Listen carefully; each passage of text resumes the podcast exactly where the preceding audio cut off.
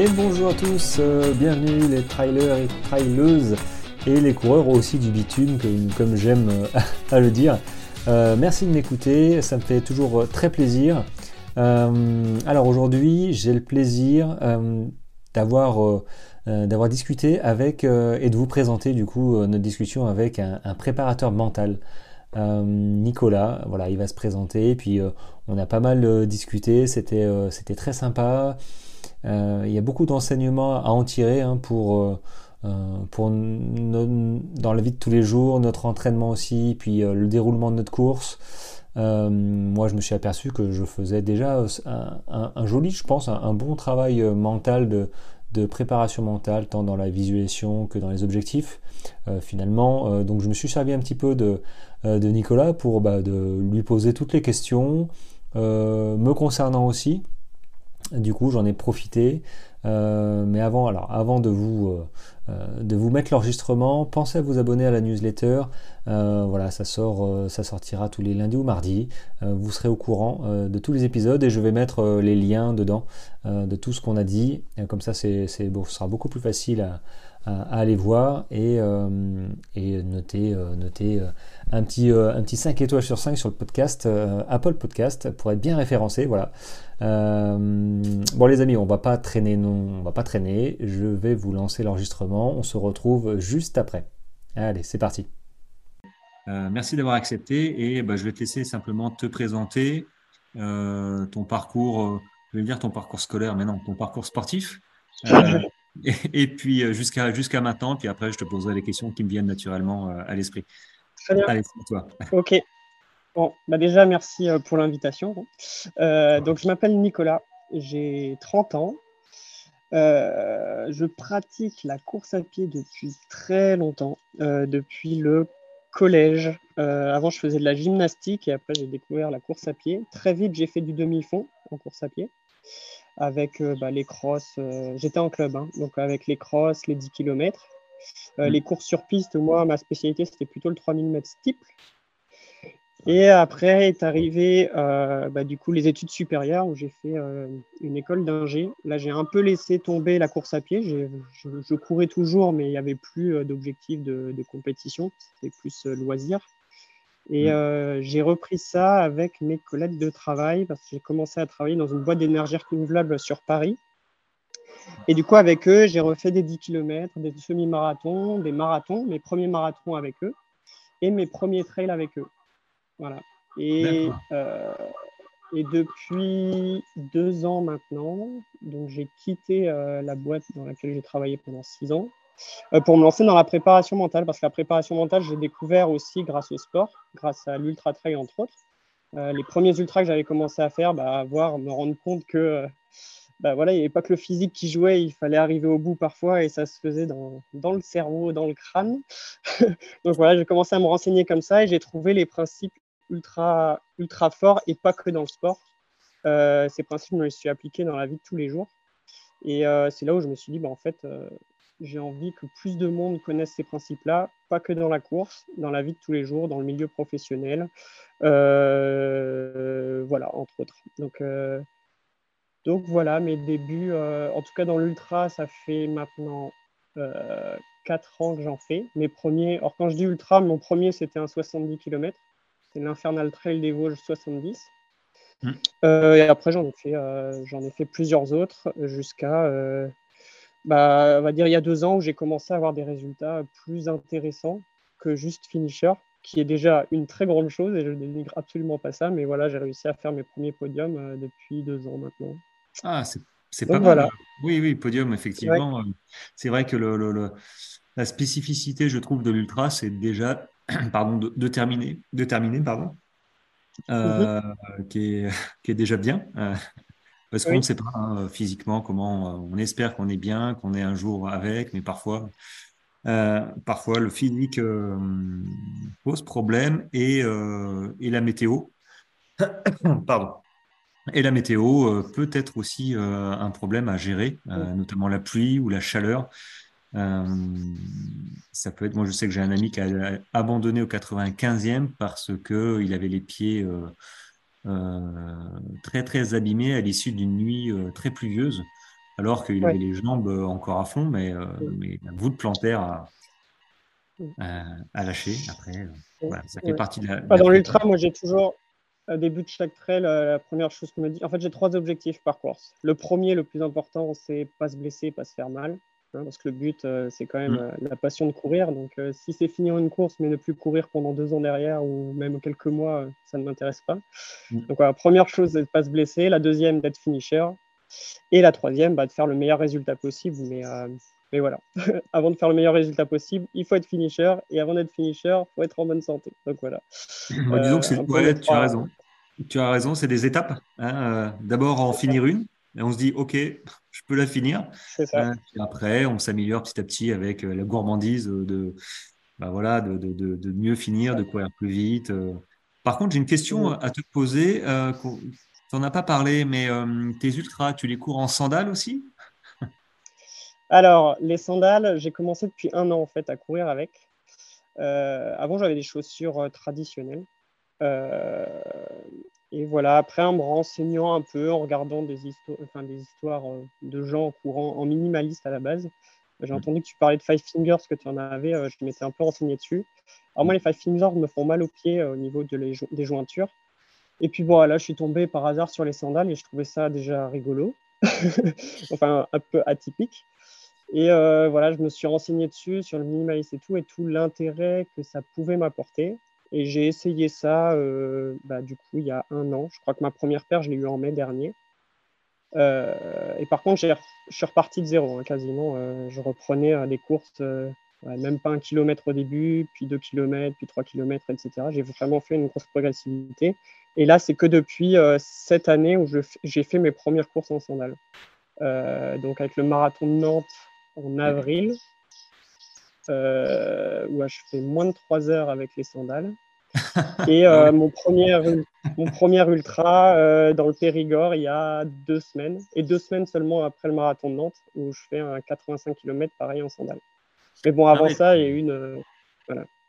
Et bon, par contre, mes prochains trails qui sont plus longs, l'UT4M et l'Infernal Trail des Vosges cette année, là, c'est des. Bah, L'UT4M, il me semble que tu le fais aussi cette année. Ouais, super.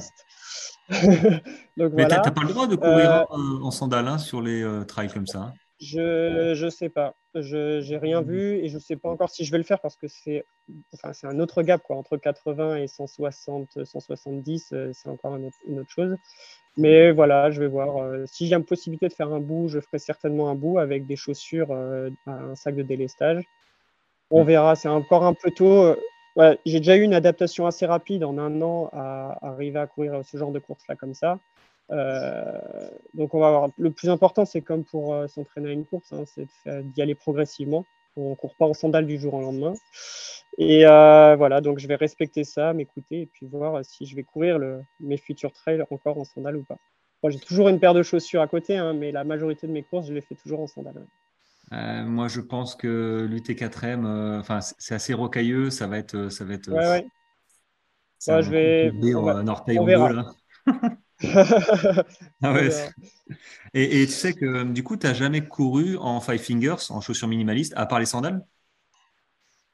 Euh, J'ai eu des chaussures minimalistes, des, les Topo. C'est une marque comment elle s'appelle cette marque américaine qui fait pas mal de minimalisme Je connais pas plus. J'ai mangé le nom. Et voilà, et puis bah, c'est une marque qui s'appelle Topo. Euh, donc c'est ma, ma, chaussure minimaliste. Mais sinon, non, j'ai essayé les Five Fingers en magasin et elles me faisaient mal, donc même en marchant. Même euh, avec des chaussettes? Ouais, ouais, j'avais les chaussettes, mais euh, voilà, même, mm. même en marchant, ça me faisait mal, donc courir un trail avec, non. Mm, mm. Mais euh, c'est vrai que c'est surprenant. J'en avais parlé quand j'en. Bah, je ne sais plus dans quel épisode j'en parle régulièrement, mais euh, c'est l'une des, euh, bah, je crois, des seules boîtes, des seules chaussures hein, où il y a un mode d'emploi pour, pour courir avec. Mmh. Ils le disent, hein, courir 10 minutes la première fois et encore, même pas, vraiment progressivement. Et c'est ce que tu as fait, donc tu t'es pas blessé grâce à ça. Parce que ça va vite en fait. Hein. on a le mollet en feu. Hein, moi j'ai mis du temps. Bah oui, les ah, premières fois c'est long. Ah oui, c'est long. Euh, ok, bon, ben c'est, en tout cas, tu as des super. Euh, je pense que tu en fais rêver quelques-uns, et, moi notamment, quand tu me dis euh, que ton, tes marathons, tu les courais en claquette à moins de 3 heures.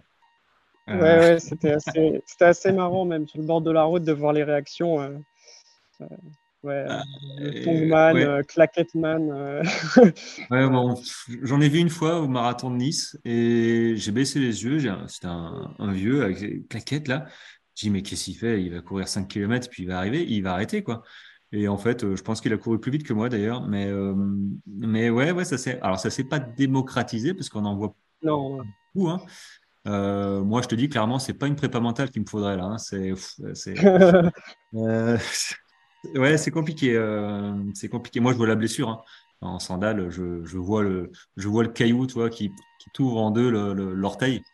Euh, bon, euh, et c'est pas bon hein, d'avoir ce genre d'a priori, forcément.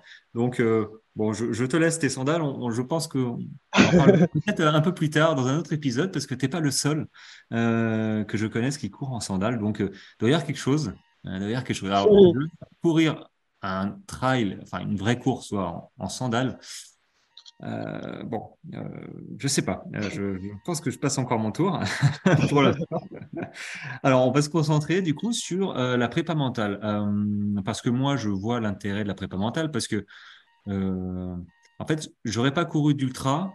je sais pas si j'aurais mis un mot sur ma préparation. Mhm. mentale, hein, sur le mental, parce qu'on se prépare physiquement, mais tu l'as dit, euh, enfin, le physique, euh, c'est quoi en pourcentage? D'ailleurs pour toi le physique comparé au mental sur une prépa pour réussir une course? Euh, bah, en fait, avoir du mental sans physique, on fera rien.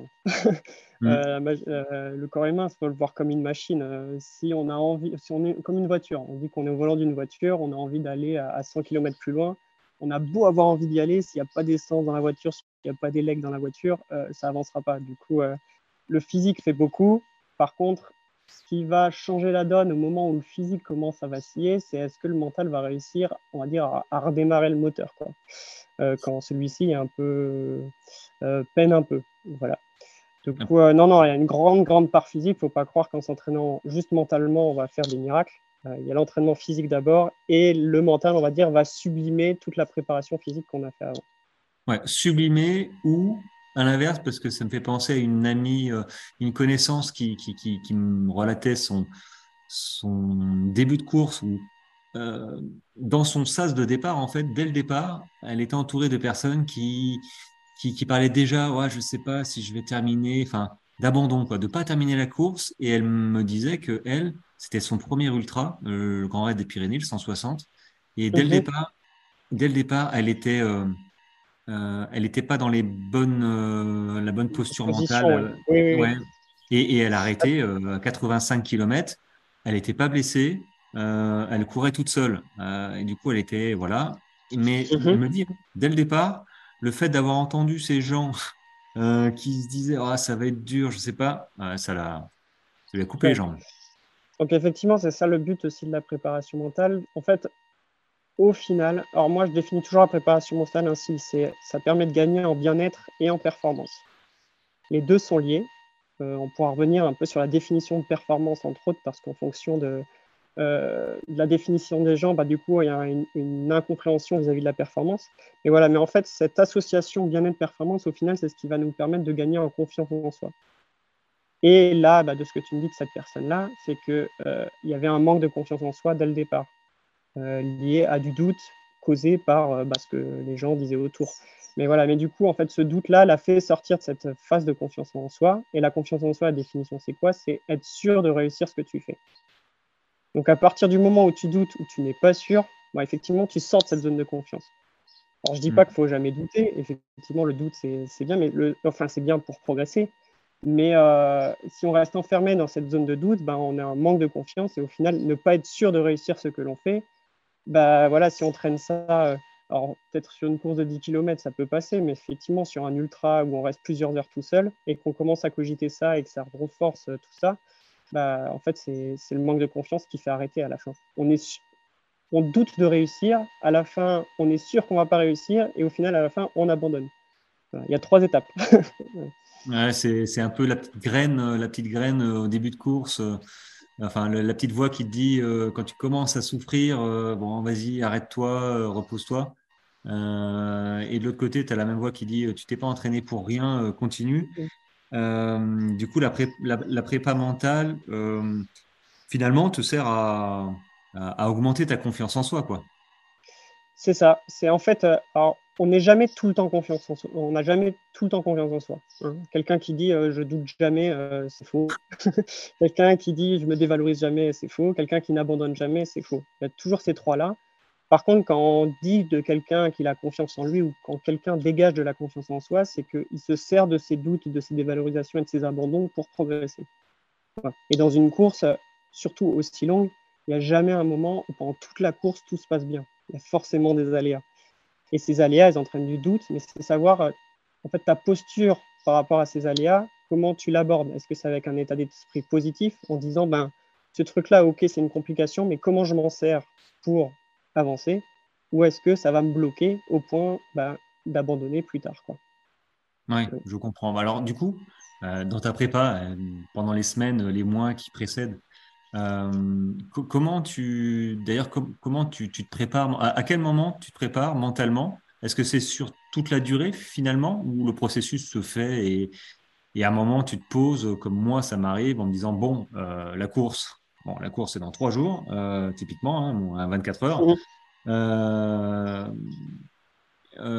moi là, je me pose et, et je, je, fais mon, mon, travail de prépa mentale, de visualisation, de là où je vais voir les difficultés, j'essaye d'anticiper, mais est-ce que le processus commence bien avant, en fait, euh, pendant mes entraînements?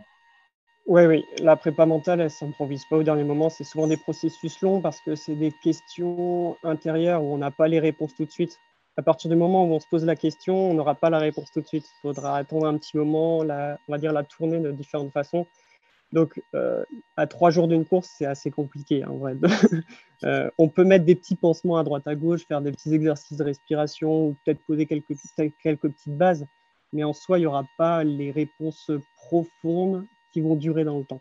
Bon, après, j'ai une confiance en moi. Hein. J'ai un petit. un petit hein, je ne te cache pas. Euh, bah, avec l'expérience, hein, j'ai peur, parce que voilà, on n'est jamais certain de, de de bien se comporter en course, de bien se sentir. Et puis là, c'est moi, c'est à 24 heures. Euh, euh, D'Albi, là, c'est sur route, tu vois. Mhm. Donc, c'est plus une expérience. Et là, clairement, je suis pas, euh, je suis pas à l'aise. Mais du coup, je me mets pas la pression. Et alors, j'en viens aussi à une question qui, qui est-ce que le fait de ne pas se mettre la pression en termes de résultats, de d'accepter peut-être l'abandon, si moi je me dis que peut-être qu'au bout du 120 km, j'en aurais plein les bottes, ou, et, je, je, m'autorise à abandonner euh, ou arrêter.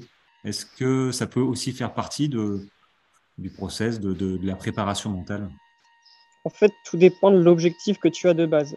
Est-ce que c'est ton objectif de la saison ou pas? Ou est-ce que c'est mm. une étape vers un objectif futur? Par exemple, euh, on, disait tout à l'heure euh, les trois objectifs, par exemple, que je me fixe en début de course, euh, s'il y a moyen que je finisse une course, mais que je finisse blessé, mon objectif premier, c'est de pas me blesser. D'accord? Donc, si je vois que j'arrive à un moment donné où la blessure peut peut être peut durer, et ben là, l'objectif premier, c'est de m'arrêter parce que mon objectif premier, c'est de pas me blesser. Si mon objectif premier est de finir absolument la course, bon, bah, ça remet complètement en, euh, en cause tout le reste. Donc voilà, en fait, c'est avant cette course-là, c'est savoir quel est ton objectif. Est-ce que c'est d'aller le plus loin? Est-ce que c'est de tester, je sais pas moi, ton alimentation pour les futurs trails? Est-ce que c'est euh, euh, finir un premier 24 heures comme ça? En mm. fait, c'est pour ça que ça se fait en amont et pas, pas forcément au début de la course. Ça se fait au début de la préparation même, en disant, ben, ok, je me suis fixé telle course, qu'est-ce que j'attends de cette course-là? Ok, ok. Alors du coup, pour les personnes qui, qui, veulent s'engager sur, euh, sur l'ultra ou des trails longs, tu vois, des, des trails à partir de 50 ou 70 km, euh, quelle, euh, quelle, quelle, clé tu pourrais leur donner, quelle piste pour, pour au niveau de la prépa mentale pour que eux aussi, tu vois, ils, ils s'entraînent ouais. physiquement, mais du coup, est-ce que est-ce qu'il y a des exercices ou des questions à se poser ou des réflexions à avoir euh, justement pour, pour, se préparer à, à, la course qui va arriver et, au reste. Quoi?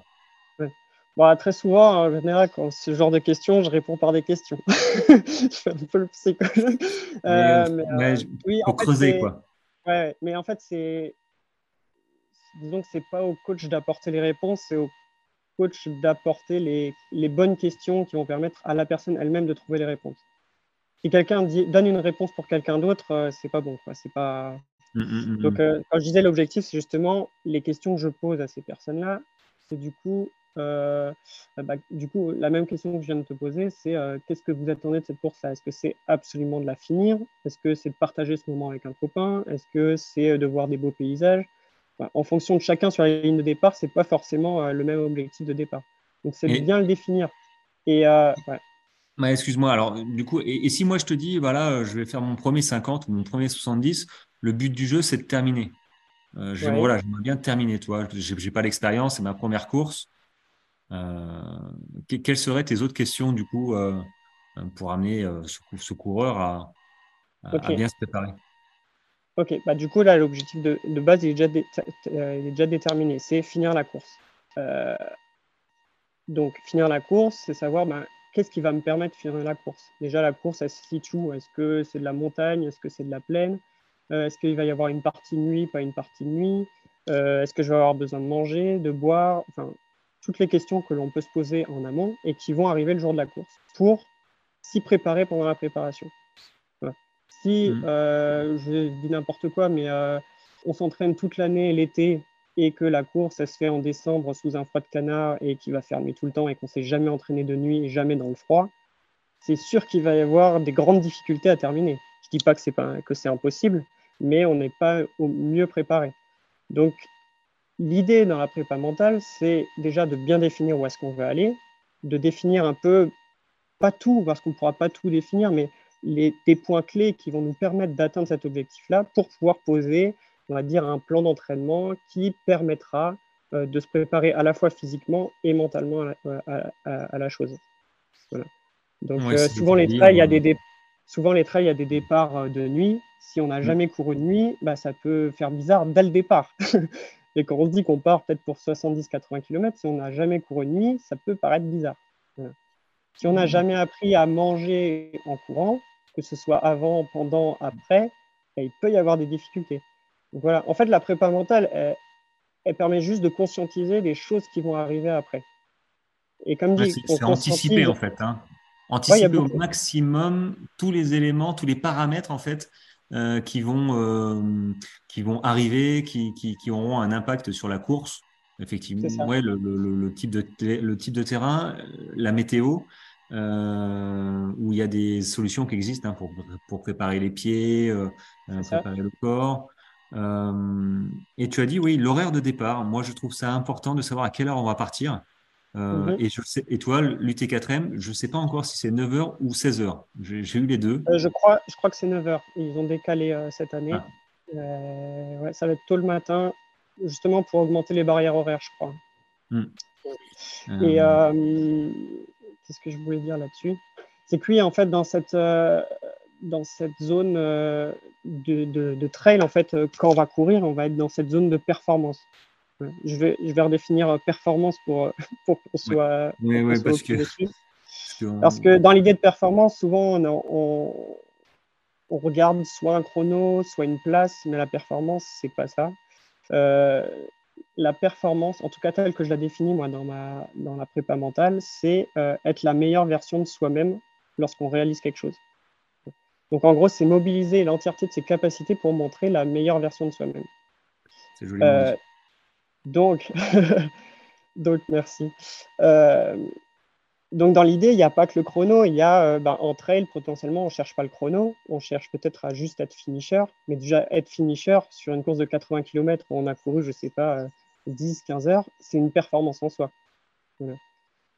si notre but c'est d'arriver sans se faire bobo et qu'on arrive sans faire bobo, on a été performant. Bon, bref, voilà.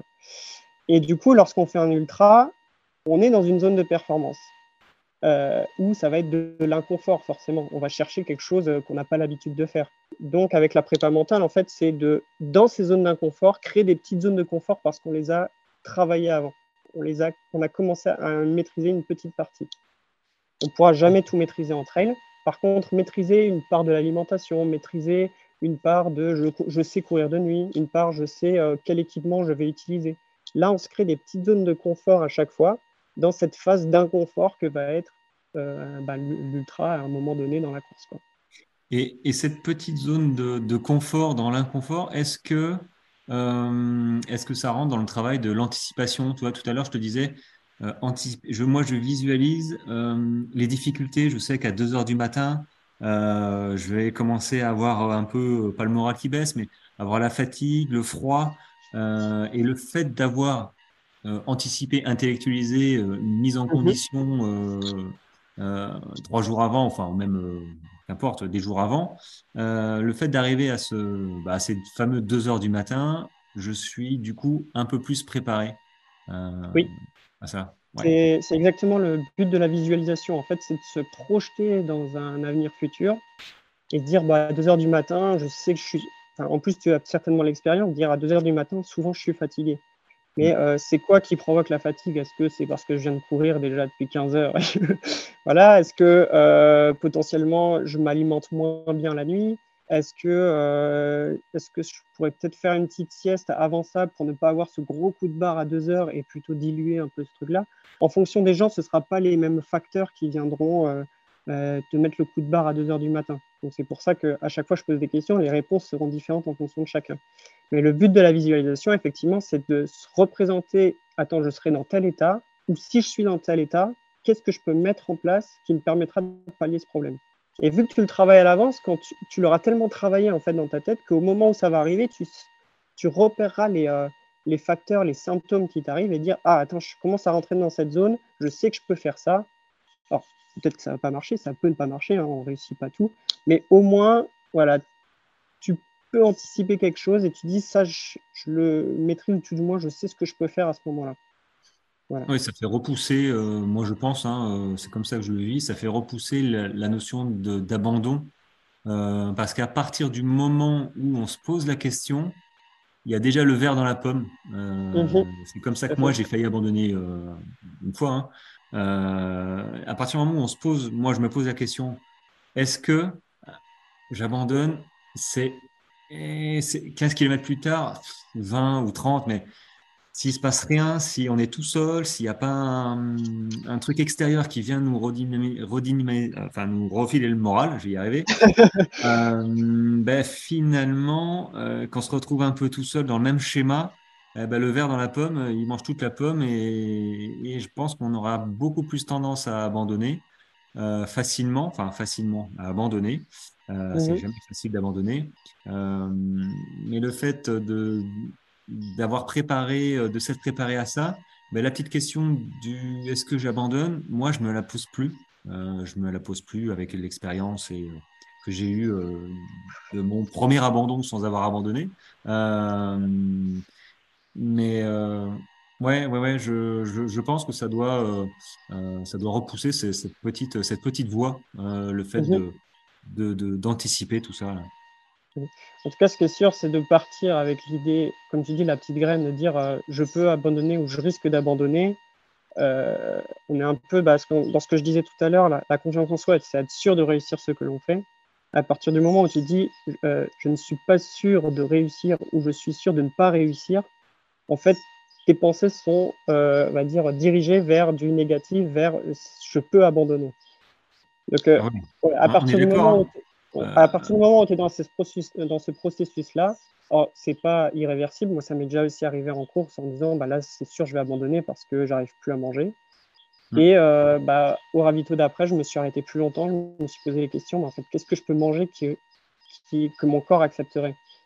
Là, à ce moment-là, pour euh, remettre dans le contexte, c'était euh, l'année dernière à l'Ultra du Beaufortin. Il faisait chaud, très chaud. en fait, j'avais jamais couru aussi haut et c'était l'altitude qui m'empêchait de manger solide. Et la seule chose qui rentrait, c'était euh, un petit bol de soupe et des pommes potes. J'ai réussi à finir la course que à coup de soupe et de pommes potes. Donc autant dire que le lendemain matin, j'ai bien mangé. Mais euh, pendant la course, c'était très très compliqué. Et c'est euh, une fois où je me suis dit, ben là c'est sûr, je vais abandonner, je peux plus manger, là, ça devient dangereux. Et, et, voilà, donc en fait, non, c'est possible de, de se dire bah, je vais peut-être abandonner et au final ça repart. Comme ça peut se faire dans les deux sens, on est sûr que ça va réussir et au final ça ne va pas le faire. Euh, mais, mais ce qui est certain, c'est que dans, dans, le sas de départ, euh, le fait de, de laisser cette option du euh, alors abandonner, c'est pas grave, mais il, faut que, à mon sens, hein, dans le sas de départ, il faut être à 100%, c'est-à-dire que ah si, je m'engage, je, si je pars à 5h, 6h du matin, 9h du matin, qu'importe, euh, avec mon sac, euh, mes gourdes et mes baskets, euh, moi, j'ai aucune voix dans ma tête qui me dit je vais pas terminer. Quoi. On est d'accord. À partir du moment où, où, les gens à côté de toi, tu les entends dire ah, je sais pas, ça, va, ça risque d'être dur, eux, tu sais que c'est mal barré. Quoi. Enfin, euh, oui, après, il y en a, souvent, ils aiment bien extérioriser ça pour euh, dire bah, c'est bon, je l'ai extériorisé et c'est bon, je suis clean de l'intérieur. ah oui, d'accord, ils pourrissent tout le monde.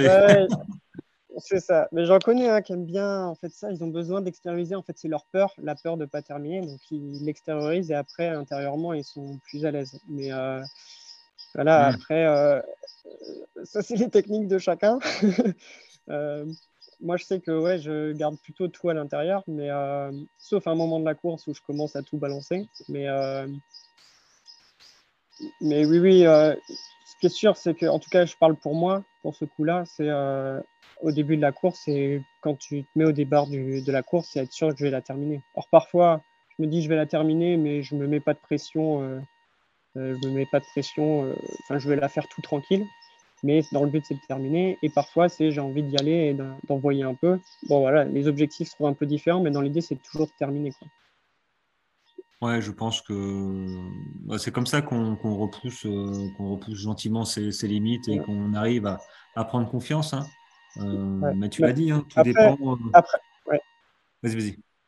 Ouais, je disais encore une fois, comme tout à l'heure, c'est ça dépend de l'objectif de base. Si au départ de cette course, le but c'est, je sais pas, sur une course de 120 bandes, c'est dire je fais au moins jusqu'à 100 bandes parce que c'est pas mon objectif de la saison. Mon but c'est la, la, course d'après. Et là, je suis juste là pour me tester et dire bah, je vais au moins jusqu'à 100 et puis on voit si les 20 derniers euh, ça passe bien, je finis ou je finis pas. Voilà, tout dépend vraiment de l'objectif de base. Si l'objectif de base c'est la course d'après, bon ben potentiellement il peut y avoir l'abandon, mais ce ne sera pas vécu comme un abandon vu que ce n'était pas ça l'objectif. c'est ça la, petite différence. Je pense que je pense qu'effectivement, tu vois, tu as, posé le, mot, hein, le doigt sur le mot, c'est euh, la définition de la performance et de ses objectifs. Mhm. Euh, parce que ce que tu dis, euh, ça me fait penser à mon 24 heures à Bruniquel, début février, enfin non, mi-février, où c'était des boucles de 42 km et euh, pendant 24 heures. Alors, j'ai pas couru pendant 24 heures, finalement, j'ai couru 20 heures. Euh, donc, j'ai abandonné, euh, entre guillemets, parce que j'ai arrêté hein, au bout de trois boucles. mais je me suis dit, je m'étais dit, si j'arrive à, à, faire 110, 115 km, bon, c'est pas ma course de, de, la saison, c'est pour me préparer. Je serais content. Si je fais plus, bah, tant mieux. mais du coup, tu vois, j'ai arrêté à 5 heures du matin, j'avais fait 110 km J'en avais plein les, plein les pattes et du coup, j'ai arrêté. quoi. Mais j'ai pas vécu ça comme un, un abandon. Euh, pas du tout. Bah, voilà, bah, c'est ça.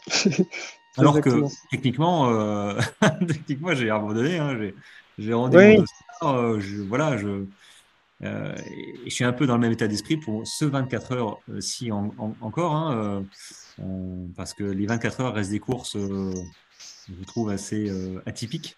Oui. Et là, pour c'est un circuit d'un kilomètre cinq, tu vois je vais courir une centaine de fois.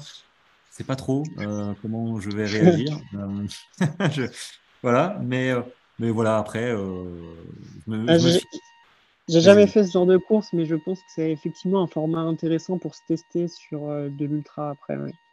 mentalement, je, je, regarde, moi mentalement, je suis relativement fort, tu vois, mais dès que c'est en boucle, oh, je, mental de chips, quoi. Hein. Le fait, de, le fait de, de, repasser des centaines de fois au même endroit, je sais que quand. Et c'est là où il faut que, que j'essaie. Enfin, je sois fort, hein, parce que là, je m'imagine, en fait. Et il faut pas mm. s'imaginer abandonner, il faut s'imaginer souffrir et continuer. C'est comme ça que je le vois, en fait.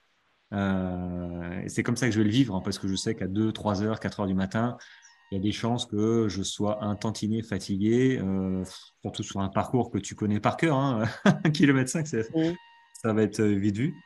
Euh, mais Mais tu vois, la définition de la performance, tout dépend de l'objectif fixé. Euh, là, bon, je parle beaucoup, mais mon premier 100 km euh, en montagne, non, en montagne, oui, c'était l'Ultra Riège, c'est ça, 100 km, 6500. Euh, je m'étais dit, cette course, je vais la finir. Bon, je vais la finir déjà, mais j'aimerais bien la finir en bon état. Euh, si je la finis en bon état, qu'importe le temps finalement, parce que c'est assez euh, compliqué de dire, tiens, je vais courir 100 km, 6005 de montée en, en 20, 25 heures, 15 heures, je ne sais pas. Euh, on manque un petit peu de repères. Et si je termine en bon état, je pourrais envisager de d'allonger la distance. Par contre, si j'arrive phytoxé au bout de ma vie et que j'arrive quand même à faire les 100 bornes, mais je suis mort, quoi. Bon, là Là, ok, j'aurais euh, j'aurais fini ma course, mais euh, mm, mais enfin, ça n'aurait pas été un échec parce que j'aurais fini ma course, ça aurait été vraiment top. Mais du coup, ça m'aurait servi euh, à, me dire bon, ok, t'es pas encore prêt pour pour allonger la distance. Enfin, c'est dans ce sens-là où se fixer les, les, les, bons objectifs dès le départ. je pense que c'est enfin, hein. Je vais rebondir sur ce que tu as dit, c'est très intéressant, je ne suis pas encore entré en détail dessus, mais dans la fixation d'objectifs, en tout cas en préparation mentale, on parle souvent des objectifs de résultats et des objectifs de moyens. Les objectifs de résultats, c'est en gros bah, finir cette course parce qu'elle me plaît, parce que voilà. Sauf que bon, finir une course, il y a toujours des aléas qu'on peut abandonner. Euh, et du coup, bah, la, avec que des objectifs de résultat, le risque, c'est de se dire, euh, en fait, je me suis préparé tout ça pour ça, pour ne pas réussir. Et du coup, il peut y avoir un gros coup au moral. Et c'est là où les objectifs de moyens prennent toute leur, importance. L'objectif de moyens, c'est pas euh, je réussis ou je réussis pas. C'est dans sa globalité, j'ai voulu tester quelque chose, est-ce que j'ai senti une amélioration? Donc, par exemple, dans ton objectif de résultat qui va être euh, je finis cet ultra de 100 km, euh, ce que j'ai envie de tester, c'est est-ce que euh, mon alimentation, je me, suis amélioré ou pas? Est-ce que j'ai eu, euh, est-ce que j'ai senti moins de coups de barre? Est-ce que j'ai eu, est-ce que j'ai réussi à, je sais pas moi, à mieux vivre les montées, à, à, mieux vivre les descentes? Et en fait, ces objectifs de moyens, ils sont là pour ça. C'est que même si l'objectif de résultat n'est pas atteint, on peut avoir la sensation d'avoir progressé sur quelque chose. Et mm. ce progrès-là, il est ultra important pour le moral, et surtout pour se dire, par rapport au départ, quand je me suis fixé l'objectif, est-ce que je m'en suis rapproché? Voilà. Et à partir du moment où tu sais que tu t'en es rapproché, bah, peut-être que la fois d'après, tu vas réussir parce que tu es sur, es sur la rampe de lancement. C'est juste que bah, là, les événements n'étaient pas là, euh, potentiellement il te manquait un peu, de, un peu de temps, un peu de préparation, mais voilà, tu es sur la bonne voie. Donc, euh, s'il y a un conseil que je peux donner à ceux qui, court et qui se fixe des objectifs de trail, c'est celui-là. C'est euh, fixer un objectif de résultat et un ou deux objectifs de moyens, des choses qui vont vérifier pendant la course, être sûr que voilà, ils ont senti qu'il y avait une amélioration par rapport à avant. À se fixer des sous-objectifs euh, qui, euh, si jamais l'objectif principal n'est pas atteint, serviront de potentiellement de, points positifs. Quoi. Tout à fait il faut arriver. Dans l'abandon, hein, il y a toujours du positif à tirer aussi. C'est euh, pourquoi on a abandonné pour x, x raisons et se dire, bah, en fait, cette x raison-là, la fois d'après, bah, je vais me focaliser dessus. Ça peut devenir l'objectif de moyen, entre autres. Et dire, bah, cette fois-là, euh, non, la, fois prochaine, euh, sur ce point-là, je ne me ferai pas avoir et je veux sentir que j'ai progressé à ce niveau-là. Mm. moi, je, je, vais donner mon exemple de l'année dernière. J'ai eu des gros problèmes d'alimentation l'année dernière. Euh, parce que j'ai fait des formats de course qui étaient différents de ce que je faisais avant. Donc j'ai parlé tout à l'heure de l'altitude, il y avait la chaleur, et en fait on ne mange pas de la même façon en fonction de à quelle altitude on est, euh, ça fait combien de temps qu'on court, est-ce qu'on court de jour, de nuit, en fonction de la chaleur? Et euh, donc j'ai pas abandonné, mais c'était pas loin l'année dernière, et je ne voulais plus revivre ça. Donc euh, je me suis vraiment amélioré, enfin je me suis amélioré. J'ai senti une amélioration cette année. Et euh, j'ai pas eu ces coups de barre que j'ai eu euh, euh, que j'ai eu l'année dernière. Donc même si j'avais abandonné mes courses de début d'année, j'aurais senti qu'il y avait eu une amélioration à ce niveau-là. Hmm. Mais, mais je, pense que tout le monde, alors déjà, j'en suis persuadé, l'abandon fait partie, je pense, du processus pour, pour devenir plus fort. Mhm. que ce soit dans le sport ou dans la vie de tous les jours, il y a un moment où on peut pas, on peut pas gagner tout le temps. et il faut mhm. apprendre à gérer euh, à gérer bah, la frustration de l'échec, euh, voilà, enfin, il y, a plusieurs manières, hein, il y a plusieurs sortes d'abandon et d'échecs, mais moi personnellement, je ne serais pas passé par l'abandon où j'ai clairement voulu abandonner. Hein, c'est pour ça que je dis que c'est un abandon, même si j'ai terminé ma course. Ben, je ne saurais pas comment réagir en fait, parce que l'abandon, c'est une situation qui est particulière. Et si on n'a pas été confronté au moins une fois, ben, on peut pas, euh, on peut pas s'améliorer, je trouve. c'est comme ça que je le vois. Euh, c'est comme ça que je le vois. Euh, l'idée d'abandon, c'est ce que tu viens de dire. Hein, c'est, il y a deux types d'abandon. Il y a l'abandon en mode, bon bah là, cette fois, c'était pas possible, mais je reviens, je reviens, je reviendrai plus fort. en tout cas, je vais en tirer une leçon pour que la prochaine fois, ça se passe pas comme ça. Ou l'abandon définitif. Et là, c'est pour la course à pied, de toute façon c'est pas fait pour moi, ciao. Bon, bah ça, c'est abandon définitif. Et là, c'est justement ce qu'on recherche pas. Quoi. Euh, mm. Donc, oui, il y a, y a, du bon dans l'abandon. Pour ma part, l'année dernière, c'est la première fois que j'ai abandonné une course. C'était l'Infernal Trail 200 euh, km, donc dans les Vosges. Euh, et quand j'ai et quand j'ai rendu mon dossard, après plus de 30 heures de course où j'étais lessivé, il a plu toute la journée, j'en avais marre. Euh, en rendant mon dossard, je savais que je revenais l'année d'après et que je me ferais pas avoir, même si la météo était aussi dégueu que cette année-là. Euh, donc dans ma tête, c'était déjà acté que c'était un abandon temporaire et que j'allais revenir l'année d'après. Moi, je, je, sais pas si, euh, tu vois, dans la proportion, dans le pourcentage d'abandon, on va dire définitif, les gens, ils jettent l'éponge en disant non, finalement, c'est pas pour moi ce sport. je pense que ça s'adresse plus à, des, des, gars de la route, tu vois, déjà, euh, et sur des distances plus courtes, parce qu'à partir du moment où les gens ils s'engagent sur un marathon aussi, il y en a encore qui se lancent sur des marathons sans sans s'entraîner mhm. en première course, mais sur des formats euh, à partir du marathon, je pense que les gens, ben, ça fait déjà un petit moment qu'ils courent. Et, je les vois pas en fait. Euh, moi, je me voyais pas à l'époque dire oh non, finalement, c'est vraiment horrible, je vais arrêter, toi. Mhm. Bah, on revient au côté euh, l'objectif de base, est-ce que c'était le bon en s'inscrivant à cette course? Mm. Parce qu'effectivement, moi qui venais de la route aussi, au début, ben, le trail, on a envie d'aller vite. Et non. et voilà, donc euh, si, le, si on raisonne en termes de je peux faire tel temps ou je peux faire telle place, euh, alors ça peut marcher un certain temps, mais forcément à un moment donné, ça va pas le faire. Quoi. Et à partir de la moindre difficulté, potentiellement, si l'objectif n'est pas bien placé, ça donne envie d'abandonner parce que bah, une fois qu'on respecte plus le chrono qu'on s'était fixé et que c'est avec ça qui avait d'importance dans le trail, c'est sûr que ça devient compliqué. Donc c'est savoir en fait l'objectif est-ce qu'il était bien placé?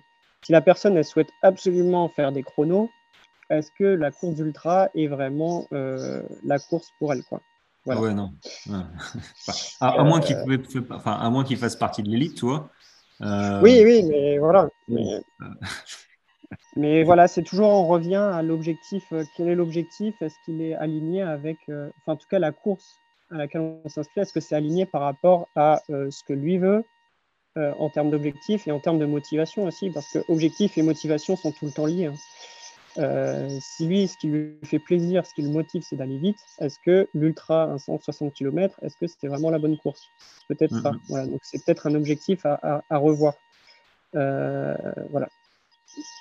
Ok, euh, ça me paraît pas mal. Moi, je m'aperçois finalement que j'ai pas mal de sous-objectifs à, chaque fois dans mes courses. Mhm. là, ça va être une expérience, mais tu vois, mon alimentation, je la connais, mais pour le coup, je la connais pas dans cette version-là de, de, type d'effort. Donc, euh, je, vais, je vais voir aussi comment je me comporte.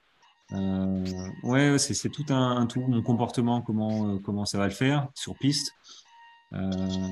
sans m'en rendre compte, je, je, me fixe des sous-objectifs. donc, beaucoup de gens font ça. Hein. Oui, non, mais j'en doute pas. C'est juste parfois, juste le conscientiser, ça remet un peu de force dans, dans pourquoi on va faire la course. Quoi. Euh, et peut-être même le poser une fois sur papier. Quand on le pose sur papier, c'est comme si il y avait un côté réel qui arrivait. On le lit, on peut le relire. Euh, moi, souvent, j'aime bien écrire, même si je le regarde plus après, mais le fait de l'avoir écrit, ça s'ancre dans le cerveau. Et au moment de la course, quand ça va, quand c'est au plus mal, ben, se rappeler de ça, quoi. C'est vrai, c'est vrai, c'est vrai. Tu as raison. Euh, j'en connaissais quelques-uns qui mettaient la course du marathon au-dessus de leur lit, marqué J 30, 29, 28. ou, ouais, faire monter l'excitation. Hein. ouais. je, terminerai. Enfin, il, il s'auto-persuadait, donc ça c'est plutôt, c'était plutôt bien. Bah, ça c'est une part de visualisation ou ce qu'on peut appeler aussi souvent PNL, c'est voilà, on s'ancre des phrases positives dans la tête en se disant fait, on l'ancre tellement, on ancre tellement le fait de réussir que, encore une fois, hein, il y a la possibilité que on n'y arrive pas, mais c'est tellement ancré dans le cerveau que nos actions sont euh, orientées vers cette réussite. C'est hmm. toujours se laisser le plus de chances d'arriver. Euh, c'est une chance de plus, une cartouche de plus qu'on a dans le, dans barillet pour, euh, pour arriver là où on veut aller. En fait, oui, on, se conditionne finalement hein, à, réussir. C'est ça, c'est un conditionnement. Ok, bon, bah ça me paraît, euh, bah en fait, ça me paraît essentiel, quoi, la prépa mentale. Euh, je pense qu'on peut pas y arriver sans, quoi.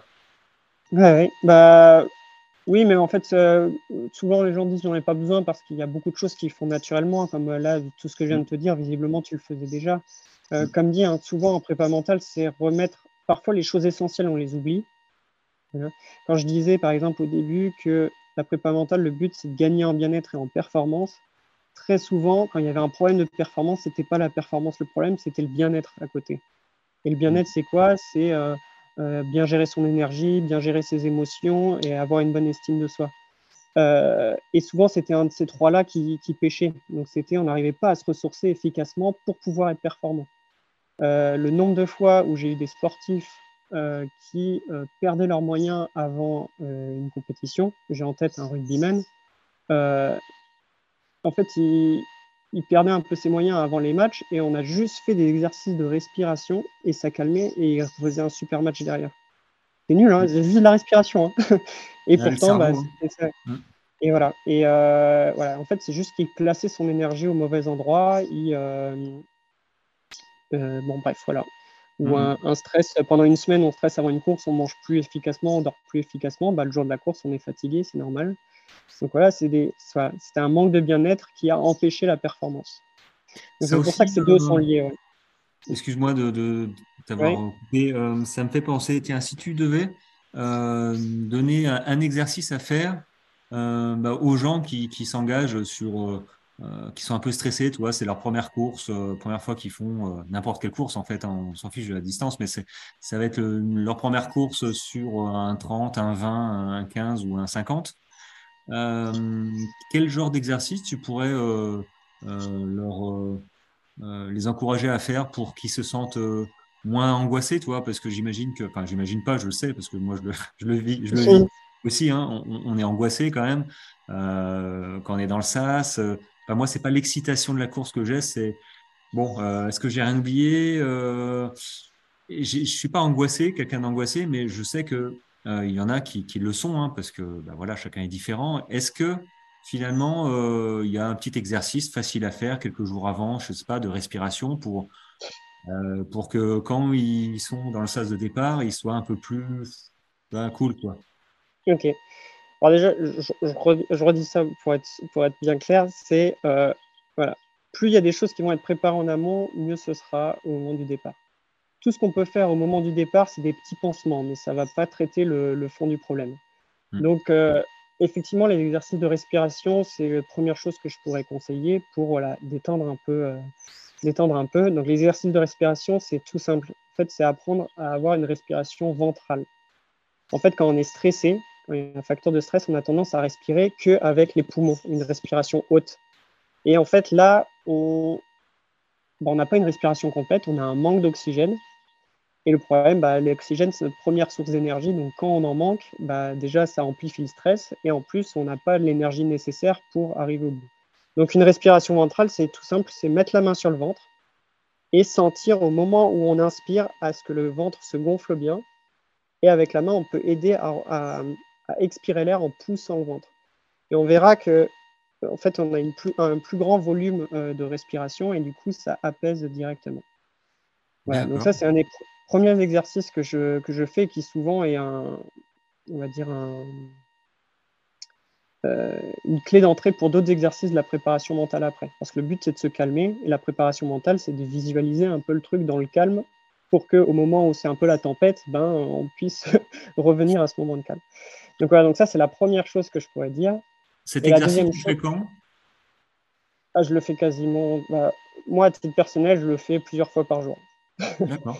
Ah oui. je le fais plusieurs fois par jour. Euh, bah, dès que j'ai une petite sensation de stress, je le fais. En fait, on le sent au stress, on commence à avoir une petite boule dans le ventre. Le fait d'avoir ce massage-là en gonflant et en rentrant le ventre, ça apaise. Voilà. Euh, ça ne traite pas le, problème de fond, mais au moins à ce moment-là, ça permet de descendre un peu la cocotte minute euh, et pour revoir les trucs un peu calmement. Euh, je le fais au moment de m'endormir, quand souvent ça, tourne dans la tête à, l'éveil de course, là où on se visualise la, course 36 000 fois quand on n'arrive pas à dormir.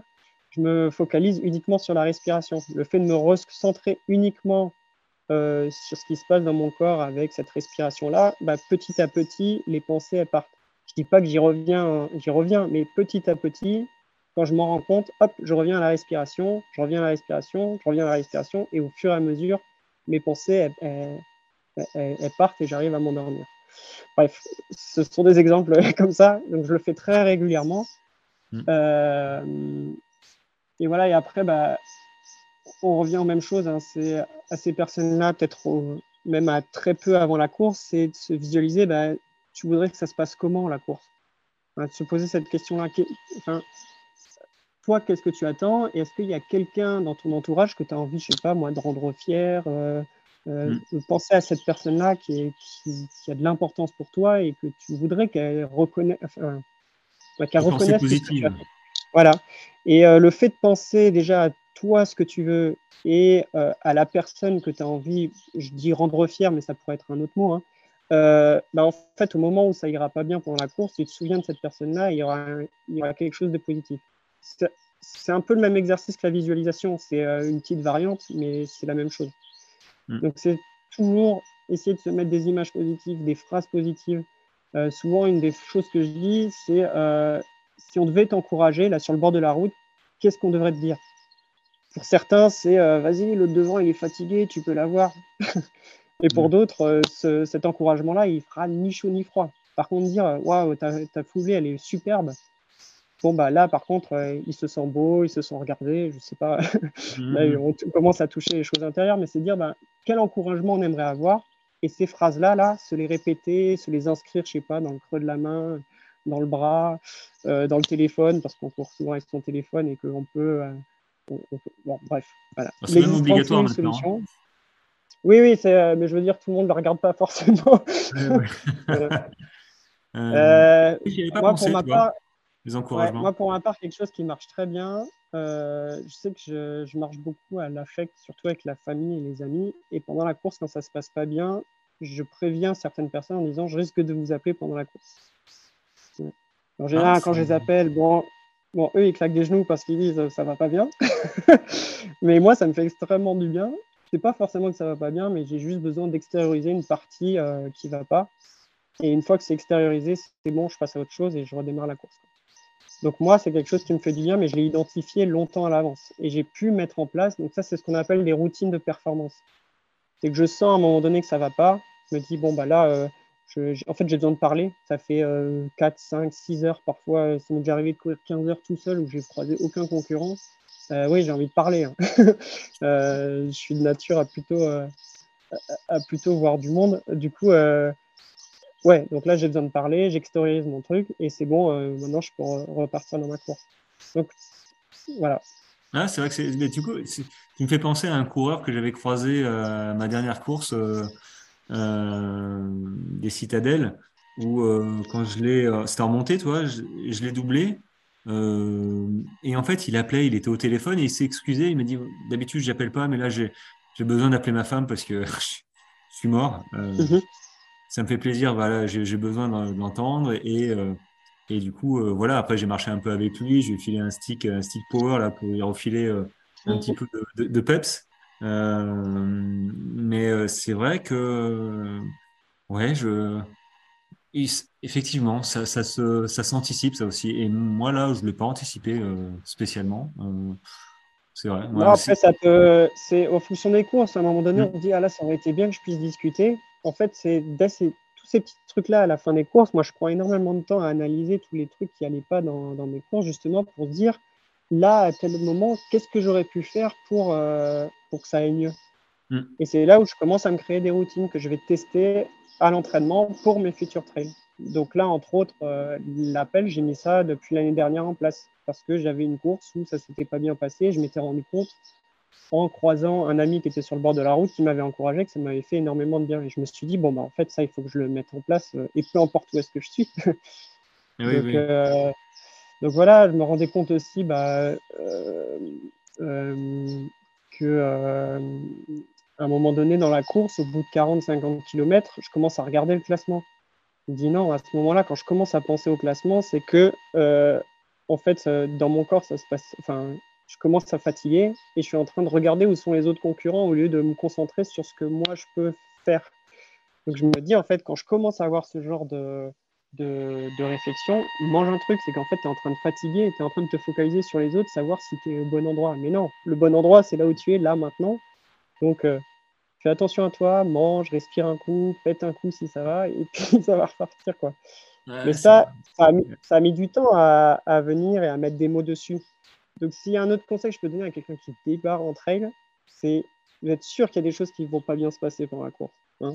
Euh, même, les, même les champions, les champions du monde, les François Daen, les Kylian Jornet, euh, ils ont toujours des coups de moins bien pendant les courses. Euh, mais ce qu'ils font et, ce que j'invite à faire, c'est de, ils notent tous les trucs qui vont pas pour que les fois d'après, ça ne se reproduise pas. Donc, vous êtes sûr qu'il y a des choses qui vont pas bien se passer. C'est pas un problème, tout le monde l'a. Euh, si cette fois ça passe pas, ça passera la fois d'après parce que vous l'aurez intégré et vous aurez mis des actions en place dessus. Hmm. Une autre routine que je mets en place et qui peut aider, euh, qui peut aider des débutants, c'est euh, euh, on parlait du, sac tout à l'heure, de stresser, de ne pas, de pas avoir tout ce qu'il faut, euh, le matériel obligatoire. Euh, moi, j'ai une petite routine maintenant qui se fait une semaine avant la course. C'est pour ça qu'il est prêt une semaine avant la course. ah oui. Et parce qu'une semaine avant la course, il n'y a, pas encore le, a pas encore le stress mhm. de je vais oublier tel ou tel truc. dans mon sac, alors il y a tout. Hein. il y a, peu importe la météo, il y a tout ce qu'il faut dans le sac. Et après, au dernier moment, j'enlèverai si bah, il a prévu 0-0 pluie. Bon, ça sert peut-être à rien, surtout si c'est pas le matériel obligatoire d'emmener les de pluie, par exemple. Bon, bah, je vais l'enlever, mais au moins elle est là, elle est en place. Et je le fais sans stress. Euh, et puis voilà, j'ai suffisamment d'affaires pour me dire, euh, je n'aurais pas besoin de ces affaires-là euh, pendant la dernière semaine de préparation. Ah bah ça, c'est un, bon conseil, ça. Moi, je suis un peu à l'arrache.com, tu vois. Euh, c'est pour ça que j'ai pondu un, PDF, euh, la checklist ultime pour éviter d'oublier quelque chose parce que, euh, parce que sur ma dernière course, je suis parti sans ma montre. ah, ah oui. non, quel blaireau. Bah, bah, en fait, souvent les courses sont pas près de chez soi, on, roule tout ça. Et, du coup, j'étais, on avait pris une petite chambre d'hôtel avec ma femme et et, euh, et, voilà, et euh, j'ai pensé tout, l'alimentation, les gourdes, euh, et, voilà, tout ce qui, tout ce qu'il fallait. Et puis, on arrive sur place, je le coffre. En ouvrant le coffre, je, je ah vois mon pied, j'ai dit, j'ai dit, ouais, j'ai pas ma montre. Et, et je sais qu'elle est sur la table de, mmh. de, de, chevet à côté du lit, quoi. Tu, là, tu dis, non, j'ai pas ma montre. Je donne des conseils à tout le monde, tu vois. Euh, pour se préparer, tout ça. Et moi, je pars euh, sur ma course sans la montre. J'étais là. Bon, après, j'enregistrais avec Strava, tu vois, mais euh, j'ai un peu le téléphone. Et c'est la question hein, de motivation. Est-ce que je serais parti faire la course alors que j'aurais pas pu enregistrer mon parcours? Oui, quand même. Mais, mais j'étais, navré. Donc, j'ai, pondu cette checklist ultime pour bah, essayer de, de, pas, voilà, d'avoir une montre chargée, de pas oublier je sais pas, de la lampe frontale, tu vois, euh, avec des piles, euh, ce genre de choses, quoi.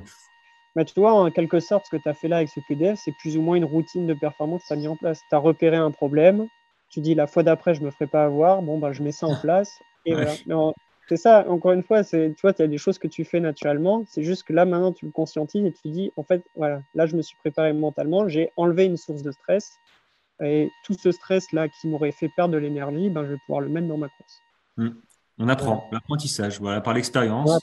C'est ça. mais ton truc de, effectivement, de préparer le sac une semaine avant, ou tout du moins quelques jours avant, mhm. c'est bien. Ouais, c'est top. Retiens. Euh, bah, de toute façon, alors du coup, euh, est-ce que tu avais quelque chose d'autre à, ajouter sur, sur la prépa mentale que, que certains coureurs et, euh, Alors, il y a beaucoup, on a parlé un petit peu d'énergie avec la, respiration, on a parlé de motivation et d'objectifs qui sont relativement liés. les routines de performance, c'est tout ce qui est dans la gestion du stress et concentration, ça on en a parlé. Après, il y a tout ce qui est gestion de l'énergie et gestion de l'estime aussi, mais ça, c'est des questions qui sont vraiment plus longues. Là, pour le coup, c'est pas quelque mm. chose qu'on gère au dernier, vraiment pas au dernier moment.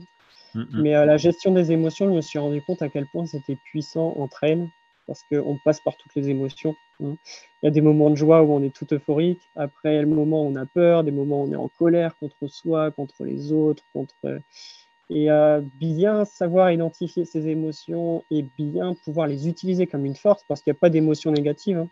La peur ou la colère, parfois on a tendance à se dire non, il ne faut pas avoir peur. Euh, si, la peur, euh, c'est normal. Justement, la peur est là pour donner une information et se dire attention, là il y a un danger, attention, là c'est important pour toi. Et c'est pas se dire non, non, on le met de côté. Non, comprendre le message qui est derrière, comprendre pourquoi on a peur et s'en servir comme une force. On parlait tout à l'heure des sandales. Euh, on me demande souvent la question est-ce que tu n'as pas peur de courir en sandales?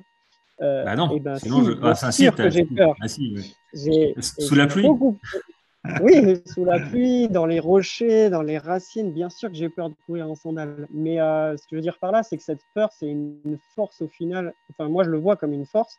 C'est que j'ai peur effectivement de taper un caillou plus qu'en chaussures. Du coup, je fais beaucoup plus attention où je pose mes pieds. J'ai une foulée qui est beaucoup plus, euh, euh, beaucoup plus petite. J'ai fait des beaucoup plus petits pas. Je fais attention, je mets mes pieds. Au final, je ne me suis jamais blessé alors que ça fait un an que je cours avec. Et j'ai fait un 85 km en ultra et j'ai eu zéro bobo, pas une ampoule, rien du tout. Du coup, c'est peut-être un coup de chance. je l'espère pas et c'est pour ça que je vais essayer de le montrer en faisant d'autres courses comme ça. Mais je veux dire, cette peur de se faire mal en sandales, au final, c'est une force parce que j'ai l'impression que ma foulée est plus. Euh, j'ai des meilleurs appuis, euh, je fais plus attention où je mets mes, euh, où je mets mes, où je mets mes pieds. Et voilà, et au final, je sens que j'ai une économie de, de, course, voilà, une économie d'énergie à courir comme ça, et je pense que c'est plus bénéfique. Mais ça, ça vient de la peur. Si j'avais eu la peur et que ça me bloquait en disant non, euh, euh, ça me fait trop peur de courir en sandales, je n'y vais pas, bon, ben, peut-être que j'aurais jamais vécu ça. Bah, c'est un exemple. je pense que c'est assez, euh, ça se rapproche assez hein, les Five Fingers avec les sandales dans la façon de courir. Oui, tout à fait, tout à fait mm. Parce que moi, je regarde où je cours. Hein, et parce que, ouais, la semelle Vibram, c'est en dessous là. Il n'y a rien qui traverse. Hein. Mais n'empêche, euh, oui, tu sens caillou, tu sens ah, ça. En vrai, c'est pareil. Five Fingers, sandales. Euh, moi, je vais te dire pourquoi je cours en sandales. Bon, déjà, les Five Fingers me faisaient mal aux pieds, mais euh, mhm. le vrai truc des sandales, c'est la sensation de liberté à courir pieds nus. Franchement, il y a une sensation de légèreté. c'est quelque chose. J'ai du mal à revenir aux chaussures après, hein, mais c'est plutôt cette sensation, ce, côté très agréable d'être pieds nus. Mais tout ce que j'ai dit là pour les sandales, c'est aussi vrai en Five Fingers. Mm. Sur la peur. Euh, c'est vraiment des sandales en fait. Hein. T'as pas de, c'est pas découpé en orteil euh, au bout. Non, non, c'est, euh, bah, ça ressemble à des tongs avec derrière cette, ça tient la cheville. Le plus important, c'est que ça tienne la cheville. Hein. Ah ouais, parce que c'est ça, hein. c'est la cheville qui part. ah, j'entends encore mon, entorse de l'année dernière, tu vois, dans les oreilles. Je dis bon, mm. c'est fini. ça aussi, ah ben, fait partie. Bah, tout à fait. Tu vois ce que tu dis, et je crois que tu le disais dans un podcast, que tu étais repassé à un endroit donné et tu avais eu peur en te repensant à ça. Bah, justement, là, cette peur, au lieu qu'elle bloque en disant bah, peut-être je passerai plus à tel endroit, ou dès que je vois des feuilles qui sentent comme la dernière fois, je n'y vais pas, bah, là, la peur, elle te tétanise. Mm. Là, tu es un peu dans une sorte d'abandon, tu n'as pas confiance en toi à ce moment-là. D'accord?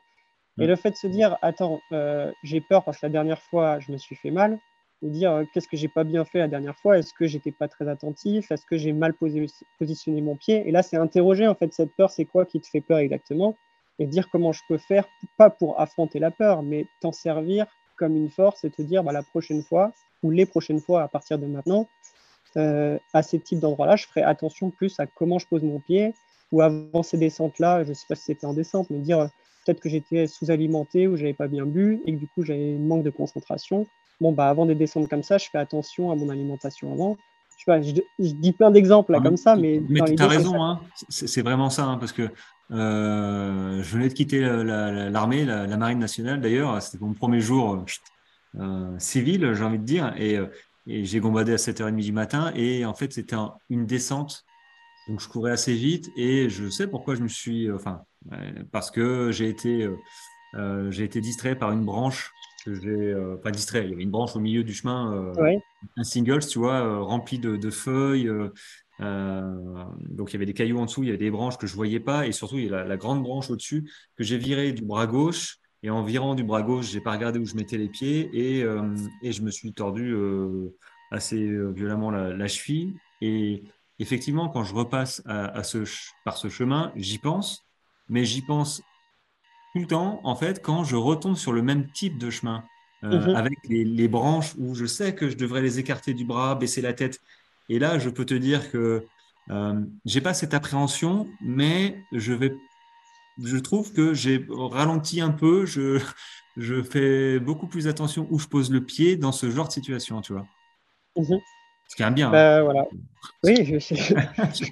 Il n'y a pas de problème. Après, euh, si la solution, c'est ralentir pour repartir après, ça peut être aussi une bonne chose. Mais au moins, tu sais qu'à cet endroit-là, euh, la peur te fait faire plus attention. Et là, tu t'en sers comme une fois. Et ça change tout hein, d'avoir cette vision comme ça. Et pas de se dire, euh, mince, j'ai peur, je ralentis. Là, c'est un peu, tu es un peu victime dans l'affaire. C'est plutôt se dire, non, je ralentis parce que je veux faire attention. C'est important. Là, pour mm. moi, j'ai pas envie de me faire mal.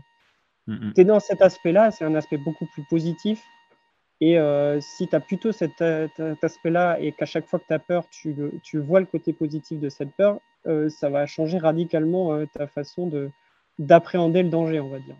Mm. Et en entraîne, on sait combien il y a de dangers, quand même. Oh, si, peu. c'est des dangers maîtrisés, mais c'est vrai qu'il y a tellement de domaines, surtout émotionnels et du coup physiques, mais c'est vrai que l'émotion, le le mental, euh, c'est euh, au-delà du physique, c'est 80% de la course quasiment, parce qu'il y en a beaucoup qui abandonnent, euh, alors qu'ils pourraient très bien continuer. Mm. Mais voilà, mais l'émotion, c'est soit ce qui peut tétaniser et enlever toute la performance, ou soit, bah, encore une fois, sublimer, sublimer la performance, parce que l'émotion, ça donne un supplément d'âme qui n'est pas, qui est pas négligeable. Mm, mm. Ah oui, bah, il faut, de toute façon, il faut ressentir quelque chose, mais c'est vrai que c'est à double tranchant. Et c'est pour ça qu'il il faut se préparer au mieux, euh, comme, euh, comme tu le fais. D'ailleurs, toi, tu, tu coaches du coup des sportifs, c'est ça? C'est ça, ouais. Je fais à la fois du coaching, de, bah, pas forcément sportif, mais du coaching en prépa mentale. Mmh. Euh, et des, animations d'entreprise pour le coup. Je fais des, animations par le jeu ou par la randonnée sur le thème de la préparation mentale. Au tout moins découvrir la préparation mentale dans quel secteur, du coup, là, ta région? Alors, moi, j'habite sur le secteur de Rennes. Après, pour tout ce qui est séminaire, je me déplace partout en France. D'accord. Euh, ok, bah, écoute, moi, je mettrai, euh, je mettrai tes coordonnées, euh, tes comptes sur, avec l'épisode. Très bien. les, gens qui, les gens qui veulent t'appeler bah, pour voir ce que tu peux leur proposer, peut-être leur, suivant ce qui, ce qui, leurs besoins. Hein.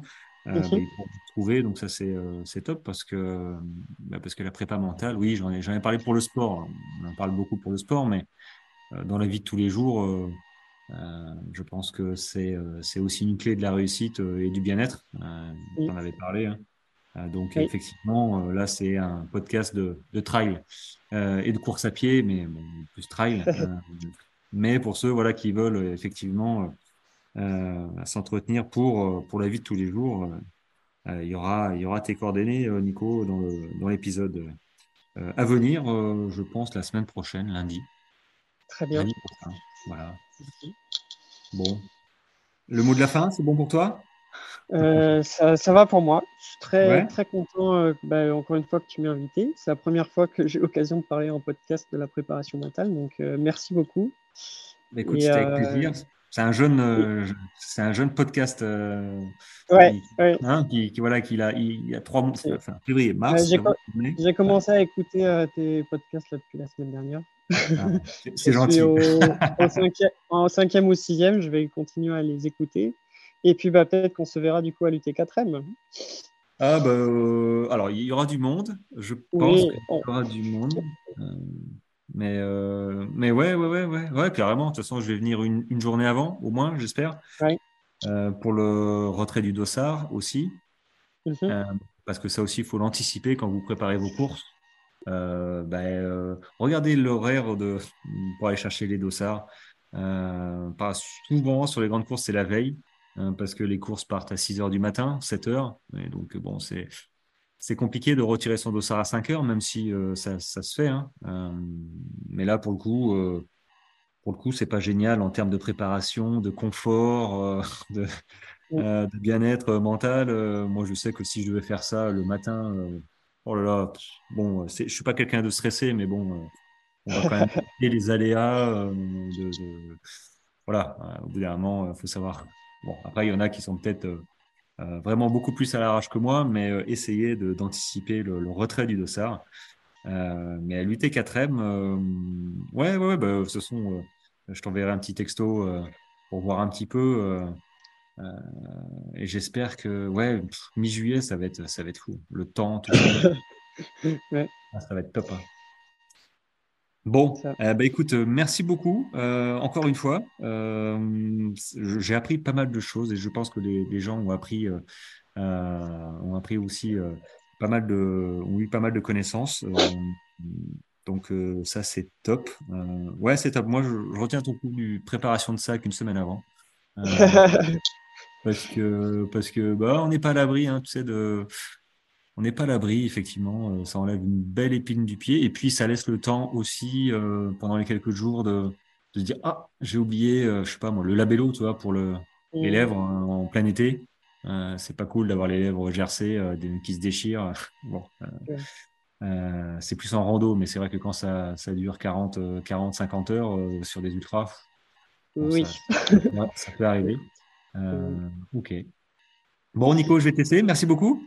Bah, merci à toi. Euh, bonne continuation, bonne préparation et bonne course euh, ce week-end du coup. euh. Et, et ouais, euh, merci. T'as une course ce week-end, toi?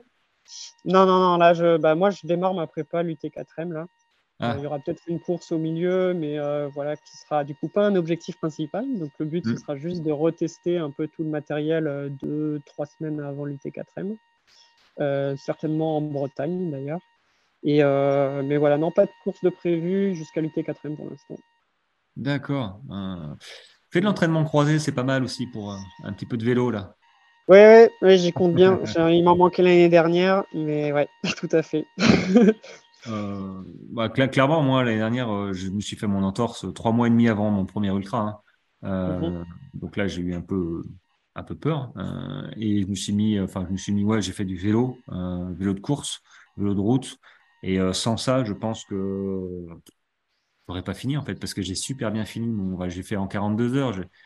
euh, parce que, bah, parce que c'est un super temps pour moi, euh, première fois. Et, euh, et, mais j'ai fini à 12, 13 km heure euh, à fond les ballons avec un, avec un pote hein, que je connaissais pas, qui est devenu un ami. euh, et je me dis que sans le vélo, j'aurais pas eu, euh, j'aurais pas eu cette caisse, tu vois, euh, euh, le volume, euh, puis les cuisses aussi. J'ai pas été blessé.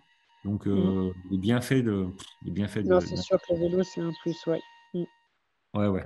Bon, bah écoute, impeccable. Je te souhaite une bonne fin de journée euh, et euh, bah, à très bientôt sur les réseaux. Très bien, ouais, merci. Allez, Salut Nico. salut. Ciao, ciao. Et voilà, donc euh, la discussion, vous l'avez vu, il y a beaucoup d'enseignements. Moi, j'en ai tiré euh, pas mal de, petits tips. Et comme je vous disais en, intro, euh, en préambule, euh, finalement, je me prépare. je fais un travail de, visualisation, d'objectifs, on va dire secondaires. typiquement, mon 24 heures où, j'ai arrêté avant la fin. Bon, voilà, je, je savais que j'allais pas forcément aller jusqu'au bout, euh, donc j'avais des objectifs un petit peu intermédiaires. Euh, bon, il s'est avéré que c'était pas du tout mon truc, donc euh, bon, on va dire pas de regret. Mais j'espère que vous en avez tiré un, enseignement, retenu deux trois, deux, trois choses intéressantes à, mettre en place dans votre entraînement et puis dans votre appréhension ou préparation à, votre course, à quelques jours de la course, bien se mettre dedans. Euh, bien réfléchir à sa course, essayer de visualiser, de visualiser euh, les difficultés euh, du parcours. Quand est-ce que vous aurez un coup de moins bien? Quand est-ce que vous pensez que vous allez peut-être en, difficulté? Et là, c'est se raccrocher à, ce que voilà des choses bien, l'entraînement, voilà. parce que abandonner, c'est toujours un sentiment qui est très ah, c'est négatif, mais après, il y a abandonné sur blessure, mais il y a abandonné parce que la tête a lâché. Et c'est vrai que moi, j'en connais plusieurs qui ont abandonné et le lendemain, ils ont refait une course. Et ça veut bien dire que ce que ça veut dire, hein, quand on est capable, le corps est capable de, remettre un gros effort le lendemain, c'est que finalement euh, la tête dirige le corps. Euh, mais ça se travaille, c'est pas c'est pas non plus inné. Euh, et pour ça, il faut se préparer. Euh, voilà, faut préparer le mental. Faut essayer de mettre tous les éléments, euh, les ingrédients de notre côté pour, pour terminer notre course, que ce soit un 30 km qui est couru quand même beaucoup plus vite, donc les efforts sont différents. 15, 50, 15, 70, 15, 100 ou plus. donc voilà, j'espère que vous avez pris pris plaisir et, noté 2-3 deux, trois, deux, trois astuces à mettre en place. Alors Désolé encore pour le son qui est, euh, qui est pas génial. Euh, il y a pas mal de fritures, euh, donc peut-être que je, referai un épisode là-dessus, mais c'est vrai que je ne me voyais pas réeffacer pour refaire. Je pense que c'était opportun de, vous quand même vous le présenter. Moi, voilà, ça me fait quand même plaisir de, de vous le présenter et j'espère qu'effectivement vous avez noté quelques éléments comme moi je notais par exemple préparation du sac euh, quasiment une semaine avant, peut-être pas une semaine moi, mais euh, quelques jours avant, hum, bah, c'est pas, je pense que c'est pas mal. Je, ça, je vais le garder. Donc, euh, pour le coup, ça c'est top. Et puis les objectifs intermédiaires, voilà, on se fixe un objectif, mais si si, si on fait pas en 40 heures, si on fait pas en 50 heures, est-ce que si on le fait en plus, est-ce que c'est dérangeant, est-ce que c'est un échec ou pas? Tout ça, ça se réfléchit un petit peu en avance.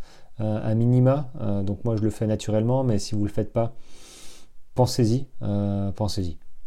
Voilà les amis, bah écoutez, merci en tout cas de votre, de votre écoute. pensez, comme je l'ai dit en préambule, à vous abonner à newsletter pour être au courant des prochains épisodes et d'avoir tous les liens dans les épisodes. Et moi je vous dis à jeudi pour l'épisode de nutrition.